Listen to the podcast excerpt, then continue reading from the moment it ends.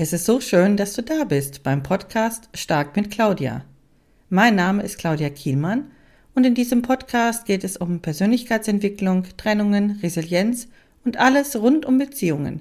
Beziehungen zu dir selbst und zu anderen Personen. In dieser Folge geht es um positive Psychologie. Wir klären, was bedeutet das überhaupt? Wie waren die Anfänge der positiven Psychologie und ich habe für dich zehn einfache Übungen für ein glücklicheres Leben dabei.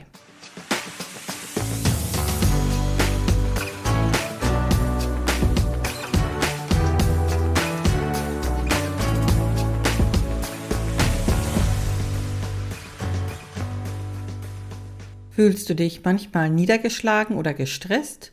Willst du dein Wohlbefinden verbessern? Dann bist du auf dem Gebiet der positiven Psychologie genau richtig. Dieser Zweig der Psychologie befasst sich mit den positiven Aspekten menschlicher Erfahrungen und zielt darauf ab, Menschen zu einem glücklicheren und erfüllteren Leben zu verhelfen. Was ist positive Psychologie eigentlich? Es gibt so viele verschiedene Definitionen von positiver Psychologie. Diese hier finde ich sehr griffig und treffend. Die positive Psychologie ist ein wissenschaftlicher Ansatz, der sich darauf konzentriert, das menschliche Wohlbefinden zu fördern. Im Gegensatz zur traditionellen Psychologie, die sich oft auf die Behandlung von psychischen Störungen und Problemen konzentriert, sucht die positive Psychologie nach Möglichkeiten, wie Menschen ihr Leben verbessern und ihr volles Potenzial entfalten können. Die positive Psychologie ist eine recht junge Wissenschaft. Diesen Begriff der positiven Psychologie wurde als erstes von Abraham Maslow benutzt. Er selbst ist durch seine Bedürfnispyramide nach Maslow bekannt geworden. Er hat 1954 ein Buch geschrieben, in dem das letzte Kapitel hieß Towards a Positive Psychology. Hier fragte er sich, wohin die Psychologie geht. Ihm ist dort aufgefallen, dass sich diese nicht um Liebe und Wohlergehen kümmert, sondern nur immer um das Unglück. Die offizielle Geburtsstunde der positiven Psychologie fand erst 1998 in der Antrittsrede von Martin Seligmann, geboren übrigens am 12.08.1942 als Präsident der amerikanischen Psychologenvereinigung APA statt. Er sagte damals, statt sich primär auf die Schattenseiten des menschlichen Seins zu konzentrieren, sollte sich die Psychologie mit den Potenzialen des Menschen beschäftigen. Animiert haben ihn zu diesem Umschwung in der Psychologie folgende zwei wichtige Begebenheiten. Die erste Situation entstand auf einem Flug. Sein Sitznachbar fragte, wie das so häufig bei Flugzeugen ist, was er denn so beruflich macht.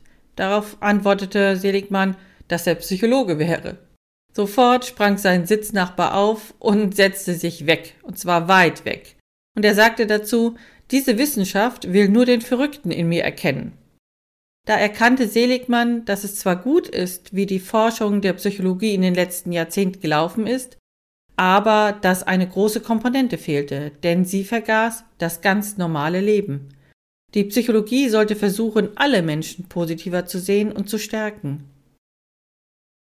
In den Shownotes verlinke ich dir einen TED Talk von Martin Seligmann über die positive Psychologie und über diesen Vorfall. Es ist ein wirklich sehens- und hörenswerter Vortrag. Die zweite Situation fand im Garten von Martin Seligmann direkt statt. Er war mit seiner damals fünfjährigen Tochter Niki im Unkrautjäten im Garten. Und Niki tanzte, anstatt ihrem Vater beim Unkrautjäten mitzuhelfen. Deshalb schimpfte Seligmann mit ihr und Niki erwiderte, ob ihr Vater sich noch an die Zeit vor ihrem fünften Geburtstag erinnere. Damals habe sie wegen jeder Kleinigkeit geweint. An ihrem Geburtstag habe sie entschlossen, von nun an nicht mehr zu weinen. Wenn sie mit dem Weinen aufhören könne, könne er auch aufhören, so miesepetrig zu sein.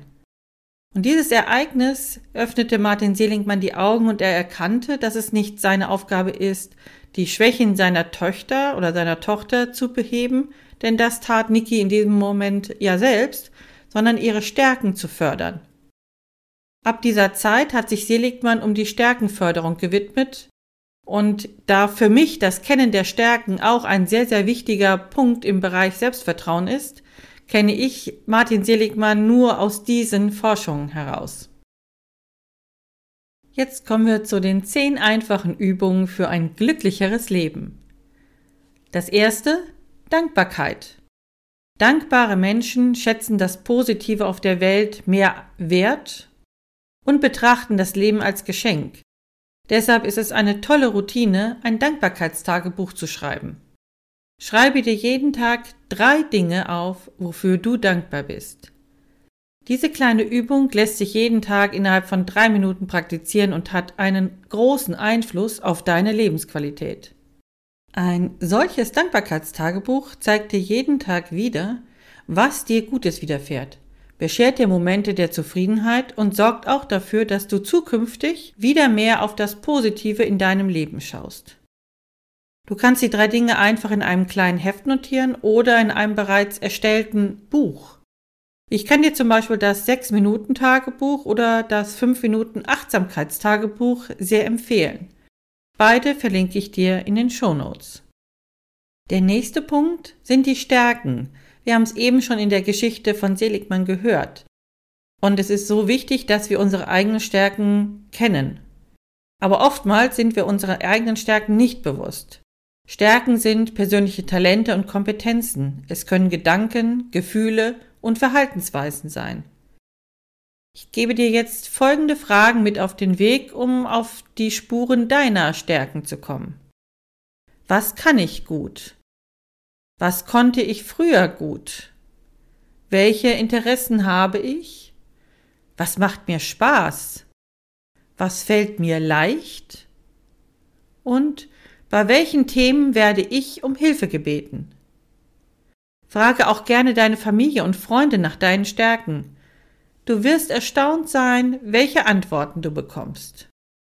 Es gibt auch einige sehr, sehr gute Stärkentests im Internet. Mein Favorit ist der Stärkentest von Gallup. Dieser ist kostenpflichtig. Aber wenn dich das interessiert, in den Show Notes findest du den Link zum Clifton Strengths Finder. Dieser Test ist bereits mehr als 30 Millionen Mal gemacht und ich finde die Erklärung sehr schlüssig. Nächster Punkt. Selbstwert. Jeder Mensch hat einen ganz persönlichen Wert für andere Menschen und für die Gesellschaft. Mache dir bewusst, warum du wertvoll und unverzichtbar für diese Welt bist und stärke dein Selbstwertgefühl. Frage dich, warum bist du wertvoll für die Welt und für dich? Es ist nicht die Frage, ob du wertvoll bist, denn das bist du, denn sonst wärst du hier nicht auf der Welt. Denn jeder einzelne Mensch von uns auf dieser Welt ist wertvoll. Frage dich, was findest du an dir selbst wertvoll? Frage auch hier wieder deine Freunde, welchen Beitrag leiste ich in deinem Leben? In welchen Momenten habe ich dir geholfen und wie? Durch welche Worte und Handlungen geht es dir besser oder hilft dir weiter? Solche Fragen und noch viele mehr kannst du selbst beim Journal beantworten. Ich äh, journal auch sehr gerne und ich habe dir in den Show Notes einen persönlichen Blogartikel von mir verlinkt, wo ich dir erkläre, welche Erfahrungen ich mit dem Journal gemacht habe. Nächster Punkt geht es um Affirmationen. Kennst du Affirmationen bereits? Folgende Definition hat Louise Lin Hai genutzt, um zu erklären, was Affirmationen eigentlich sind. Eine Affirmation ist eine positive Aussage über dich selbst, die du laut sagst bzw. denkst. Täglich mit Affirmationen zu arbeiten kann dir helfen, negative Aussagen dir selbst gegenüber umzuprogrammieren, damit du positive Gedanken, Gefühle und Erfahrungen in deinem Leben manifestieren kannst. Gehen wir gleich nochmal auf den Punkt ein, den wir eben besprochen haben. Typische Affirmationen sind ich bin wertvoll oder ich gebe mein Bestes oder auch ich habe es verdient, glücklich zu sein. Deine für dich glaubhafte Affirmation muss sich in deinem Denken verankern. Deshalb ist es wichtig, dass du dir deine Affirmation mehrmals am Tag laut aufsagst. Ich empfehle dir, dass du ihn dir jeden Morgen und jeden Abend dreimal hintereinander laut vorsagst und ihn tagsüber mehrmals im Kopf wiederholst. Als Erinnerung kannst du dir einen Zettel an deinen Spiegel hängen oder an die Tür oder stell einfach die Affirmation als Handybildschirm ein. Willst du mehr über das Thema Affirmationen wissen, dann kannst du gerne in den Shownotes nachlesen über meinen Blogartikel, wie findest du deine Affirmation. Ich selbst nutze gerne die Affirmationskarten aus dem Kartenset Liebe dich selbst von Louise Hay. Ich verlinke dir das Kartenset gerne in den Show Notes. Kennst du den Ausdruck Random Acts of Kindness? Das ist eine freundliche Geste, die du jemandem schenkst. Hierbei machst du ein aufrichtiges Kompliment, verschenkst einfach eine Kleinigkeit oder führst ein nettes Gespräch mit einem dir fremden Menschen. Es kann auch sein, dass du jemanden einfach hilfst, zum Beispiel eine Tür aufhalten, jemanden den Sitzplatz im Bus überlassen oder der Bahn. Es geht hier also um kleine Nettigkeiten, die wir Fremden oder auch Freunden zukommen lassen. Diese Freundlichkeit gegenüber anderen wirkt sich dann auch bei dir wieder positiv aus. Denn du bekommst, weil du das machst, entsprechende Glücksgefühle. Ich kenne Random Acts of Kindness aus den USA. Dort wird zum Beispiel vor Weihnachten ein Zettel mit einer weiß-roten Zuckerstange an Nachbarn, an Autoscheiben oder einfach auf der Straße verteilt. Und folgende Fragen kannst du dir dazu stellen. Welche Geste könntest du machen oder noch machen? Welches Gefühl hattest du nach dieser Geste? Und wie haben deine Mitmenschen auf deine Geste reagiert? Schauen wir uns die nächste Übung an. In der Psychologie wird der Perspektivwechsel auch Reframing genannt. Dadurch verändert sich oft sehr schnell unsere Einstellung zu Dingen oder Menschen und wir beginnen damit häufiger positiv zu denken. Stelle dir eine Situation vor, in der du dich geärgert hast. Versuche nun, diese Situation aus einer anderen Perspektive zu betrachten.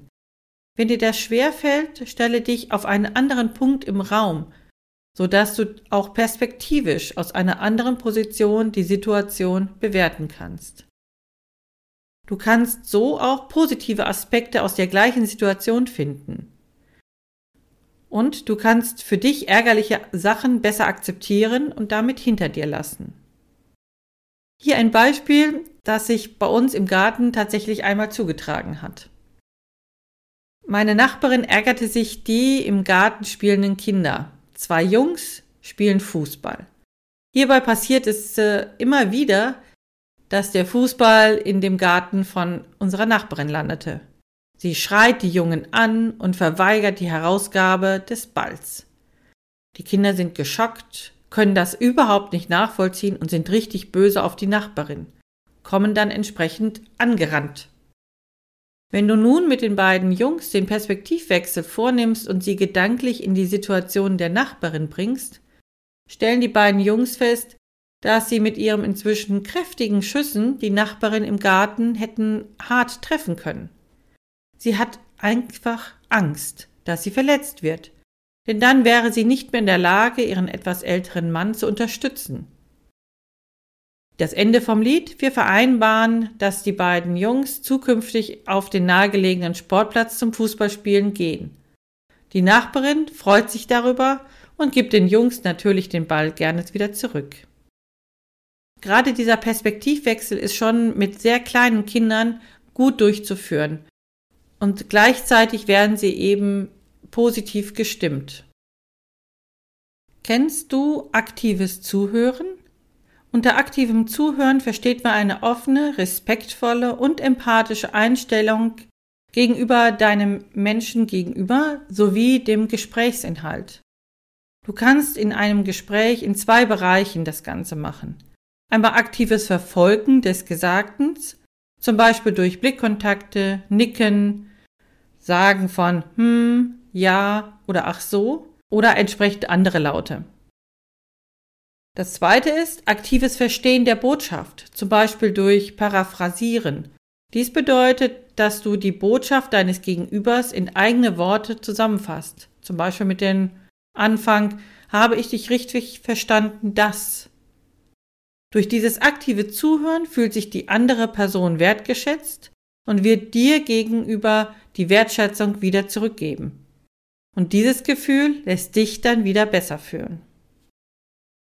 Ein wichtiger Punkt bei der positiven Psychologie sind auch positive Erinnerungen. Deswegen erinnere dich an positive Erlebnisse und halte diese Erinnerungen fest, um sie wieder aufleben zu lassen.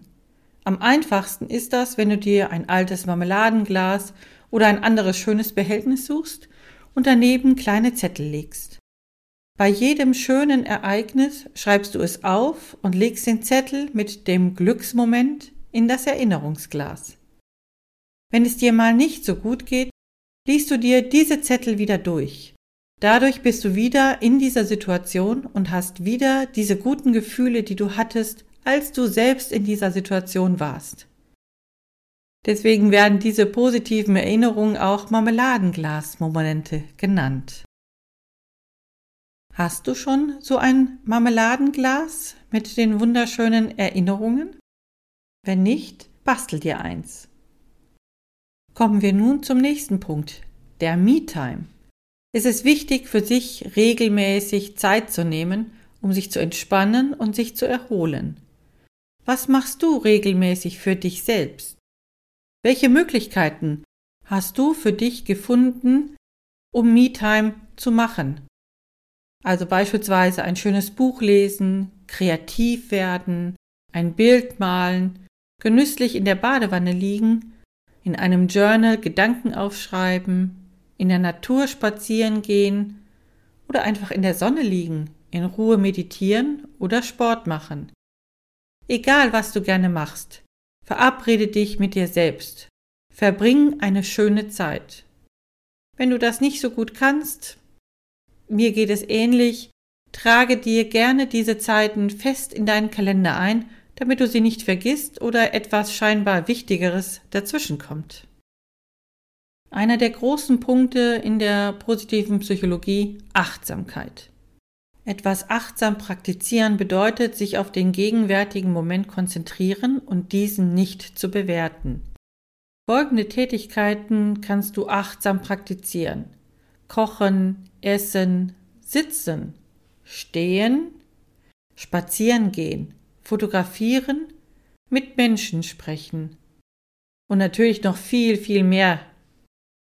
Ich möchte dir dies an einem Beispiel vom achtsamen Spazierengehen verdeutlichen.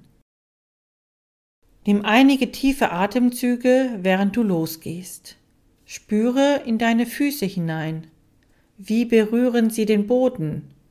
Auf welchem Untergrund laufen sie? Wie fühlt sich die Bewegung deiner Beine an?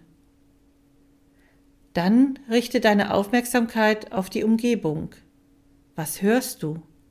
Was siehst du? Welche Gerüche steigen dir in die Nase? Geht ein bisschen Wind? Versuche deine Umgebung mit allen Sinnen zu erfassen. Das ist einfach achtsam spazieren gehen. Du hast mindestens drei Vorteile, wenn du etwas achtsam machst. Erstens, du nimmst viele Dinge wahr, die dir sonst wahrscheinlich nicht oder nicht so stark aufgefallen wären. Zweitens, du spürst dich und deinen Körper viel mehr. Drittens, du kannst dich so viel besser entspannen. Dies war die letzte Übung für diesen Podcast. Ich fasse noch mal kurz zusammen, was wir heute alles gehört haben. Einmal, was bedeutet überhaupt positive Psychologie? Und wir haben etwas von den Anfängen dieser positiven Psychologie gehört. Ich habe dir zehn einfache Übungen für ein glücklicheres Leben mit an die Hand gegeben. Welche von meinen Übungen hat dir besonders gefallen? Und was kannst du aus dieser Podcast-Folge für dich mitnehmen? Abonniere diesen Podcast Stark mit Claudia, damit du keine Folge vergisst. Und ich freue mich sehr, wenn du weiterhin zuhörst. Alles Gute, deine Claudia.